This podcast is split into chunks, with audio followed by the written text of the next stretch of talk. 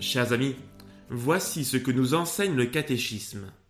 Le mystère de la très sainte Trinité est le mystère central de la foi et de la vie chrétienne. Il est le mystère de Dieu en lui-même, il est donc la source de tous les autres mystères de la foi, il est la lumière qui les illumine, il est l'enseignement le plus fondamental et essentiel dans la hiérarchie des vérités de foi.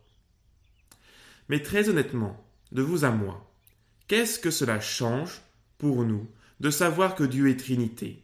La question n'est pas si incongrue qu'il n'y paraît. Pour s'en convaincre, il suffit d'examiner la place de la Trinité dans notre vie spirituelle. Le Dieu auquel je crois et je m'adresse, qui est-il? S'agit-il de Dieu en général, tellement général qu'il en devient un concept indéfini et flou? En gros, l'architecte de l'univers, celui qui a tout créé, car il faut bien un commencement et un principe organisateur. Ou bien, s'agit-il de la Trinité, à savoir les personnes divines, un Père, un Fils et un Esprit. Certes, me direz-vous, l'initiative vient de Dieu. C'est lui qui veut se révéler à nous ainsi, Trinité. Nous, nous ne pouvons qu'en prendre acte. L'Esprit Saint vous conduira dans la vérité tout entière, vient de nous dire l'Évangile. Et connaître la vérité, c'est savoir qui est vraiment Dieu. Qui est vraiment Dieu? Dieu s'est révélé à nous Trinité, car il est Trinité, et par amitié pour nous, il ne veut rien nous cacher. Je ne vous appelle plus serviteur, car le serviteur ne sait pas ce que fait le maître, mais je vous appelle ami, parce que tout ce que j'ai entendu du Père, je vous l'ai fait connaître. Dieu s'est révélé à nous Trinité, pour nous donner de mieux le connaître, afin de mieux croire en lui, de mieux espérer en lui, de mieux l'aimer.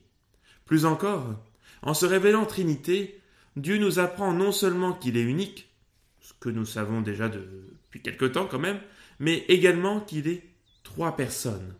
C'est ça qui est nouveau. Quand il nous dit qu'il est Trinité, Dieu nous dit qu'il est personne, avec un P majuscule. Hein. Il est personne. Or, à la différence de l'individu, la personne est un être de relation, un être de communion avec autrui.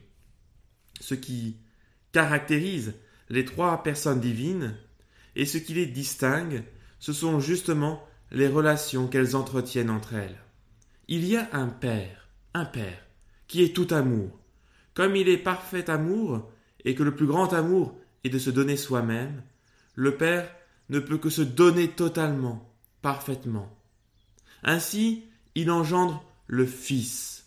Le Fils se reçoit totalement du Père, et comme il est l'image parfaite du Père, il est lui aussi tout amour et don de soi. À son tour, il se donne totalement et parfaitement au Père. Et de ce don perpétuel d'amour entre le Père et le Fils se dégage comme un souffle l'esprit d'amour qui unit le Père et le Fils. Alors, chers amis, je repose la question. Savoir que Dieu est trois personnes unies entre elles par des liens d'amour, de dons et de connaissance, qu'est-ce que cela change pour moi? Eh bien, cela change entre autres que nous trouvons ici une réponse à nos possibles doutes. Nous faisons tous l'expérience de la difficulté de croire en Dieu, surtout lors des périodes de sécheresse spirituelle, au point que la question surgit parfois dans le fond. Dieu, il existe? Existe-t-il?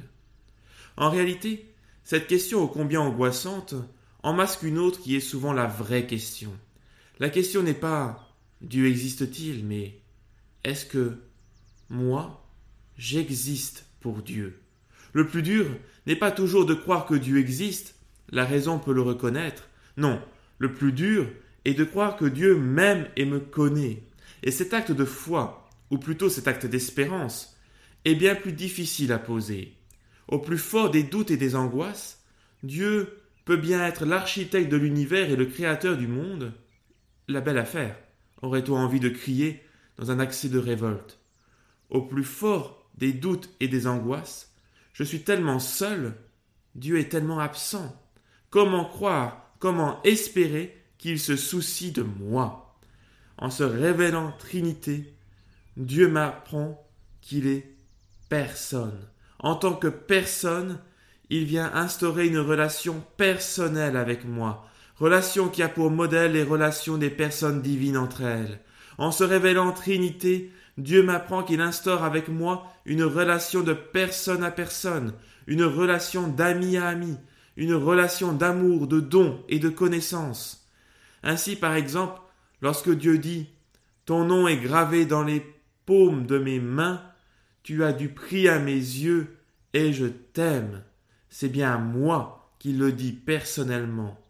Ton nom est gravé dans les paumes de mes mains, tu as du prix à mes yeux, et je t'aime. C'est bien un ami qui parle à son ami. Dieu, Père, Fils et Saint-Esprit, qui me parle à moi.